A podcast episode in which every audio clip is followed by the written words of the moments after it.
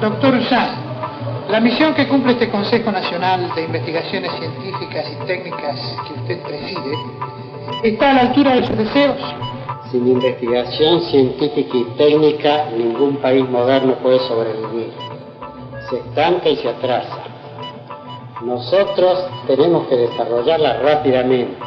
Tendrá que expandir progresivamente su acción durante los años venideros. El problema principal es formar investigadores originales, capaces de encontrar verdades nuevas, aún no conocidas y que tendrán consecuencias. Es necesario que todos los adelantos científicos sean conocidos por la masa de la población y que sepa sus consecuencias, que por lo tanto se interese en el adelanto de la ciencia. Hablar de ciencia en Argentina es hablar del CONICET.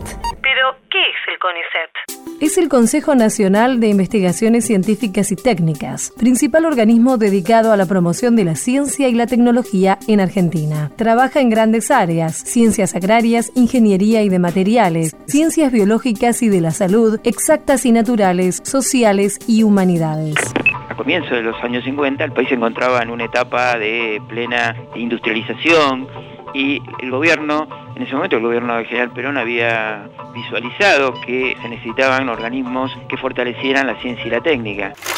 Se concreta una importante contribución al progreso de la ciencia argentina. El general Perón asiste al acto inaugural del primer sincrociclotrón existente en el hemisferio austral. En la sede de la Comisión Nacional de la Energía Atómica, escucha las explicaciones de orden técnico del titular del organismo dedicado a los estudios nucleares señalando el comienzo de serias investigaciones orientadas hacia el estudio y la experimentación de los radioisótopos, moderna aplicación de la energía radioactiva a fines de diagnóstico y terapéutica. Eh, así fue creada la Comisión Nacional de Energía Atómica, el Instituto Antártico y lo que fue el Consejo Nacional de Investigaciones Técnicas y Científicas. Eso hablo del año 51. Eh, más tarde, también en la misma línea de que es difícil pensar los países con crecimiento tecnológico industrial este, sin ciencia y tecnología, se vuelve a recrear el, antiguo consejo, ahora con el nombre ya de Consejo Nacional de Investigaciones Científicas y Técnicas, cuyo presidente fue, su primer presidente fue Don Bernardo. El CONICET fue creado en 1958. Su primer presidente fue el doctor Bernardo Hussey, Premio Nobel de Medicina. La ciencia solo puede vivir y florecer en un ambiente de libertad. Los ambientes de opresión la estancan e impiden su adelanto. La investigación científica fundamental o básica proporciona los conocimientos que son la fuente de donde derivan todas las aplicaciones prácticas. Ella es la que nos ha dado conocimientos que aseguran la salud, la riqueza, el progreso y hasta la independencia de las naciones.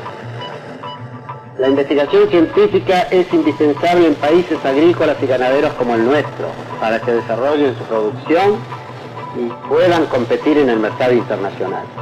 El descubrimiento científico es el fruto de la iniciativa individual con la más completa libertad, hecha por personas preparadas y dedicadas exclusivamente a la ciencia una eminencia, realmente una persona con méritos este, científicos eh, destacados y que supo realmente ser un, visionario, ¿no? El tema de la carrera de investigador científico, las becas para hacer los eh, posgrados universitarios, todo esto le ha dado al CONICET una impronta que conservó a, lo largo de todos estos años. Sabemos que está por instaurarse la carrera del investigador científico. ¿Querría decirnos, profesor, cuáles serán sus proyecciones? La carrera de investigador científico existe en todos los grandes países del mundo y es absolutamente indispensable. Sin ella, los jóvenes se encuentran cortados en su carrera en cualquier momento. Por otra parte, vinculado con esto, debo mencionar que en este momento los sueldos de los investigadores científicos del país han quedado tan bajos que se está produciendo una enorme migración.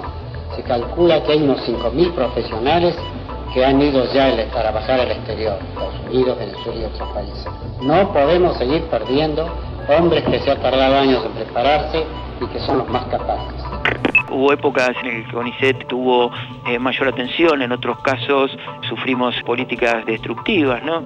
Eh, obviamente durante la época de la dictadura el CONICET sufrió una merma en el número de científicos, se lo intentó aislar de las universidades públicas. En los años 90 fueron particularmente complicados para el organismo, con un modelo de país en el cual la ciencia y la tecnología no, tenía demasiado que decir.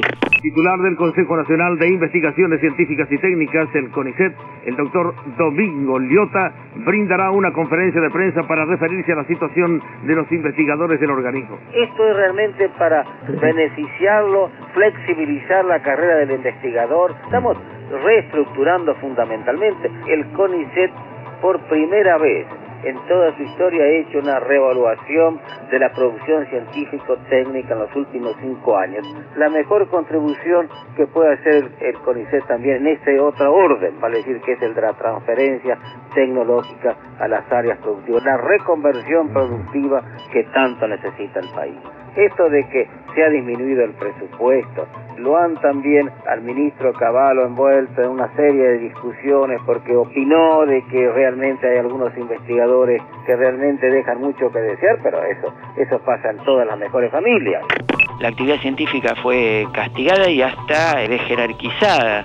Todo esto llevó a, prácticamente al año 2000, donde asistimos a algún intento de desmantelamiento de la institución, comenzando con, yo diría, el mayor acierto del doctor Sey, que fue la carrera de investigador científico. En un documento del Banco Mundial se recomendaba la privatización del CONICET, lo cual implicaba la eliminación de 5.639 puestos de trabajo, reestructurar otras instituciones como la Comisión Nacional de Energía Atómica y las universidades nacionales todas ellas bajo un esquema privado. Esto está en un documento del Banco Mundial. El paradigma productivo, luego del año 2003, fue precisamente crear esa articulación, esa unión, y luego con la creación del Ministerio de Ciencia y Tecnología terminó perfilándose lo que debe ser un paradigma de todos los argentinos. Los alimentos, la investigación, el desarrollo y la energía van a ser los tres vectores que van a dirigir el crecimiento o el no crecimiento del siglo XXI.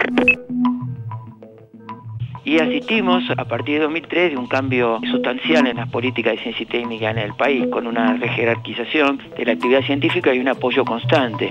El principal objetivo del CONICET fomentar y financiar la investigación en ciencia y tecnología. Ciencia y tecnología. Es el lugar donde los egresados universitarios e investigadores obtienen pasantías y becas de capacitación o para realizar investigaciones en el país o en el extranjero. Dependen del CONICET institutos, laboratorios y centros de universidades. Algunos funcionan en facultades, otros en instituciones oficiales o privadas. La investigación científica en la Argentina se ha desarrollado bastante. El desarrollo se debió más que nada al esfuerzo de Bernardo Usay, que tal vez es la persona que más hizo por el desarrollo de la investigación científica en la Argentina. la Universidad Argentina y en, en otros laboratorios de investigación que hay se ha formado bastantes investigadores, de modo que la Argentina hoy en día tiene un buen plantel de gente bien formada en muchas campos de la investigación. Esta gente está tan bien formada que muchos de ellos son solicitados por otros países.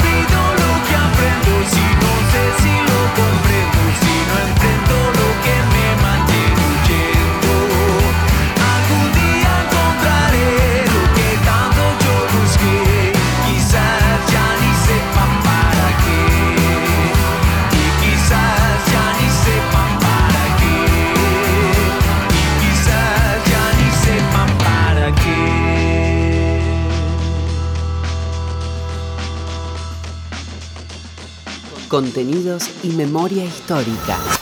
Radio Nacional.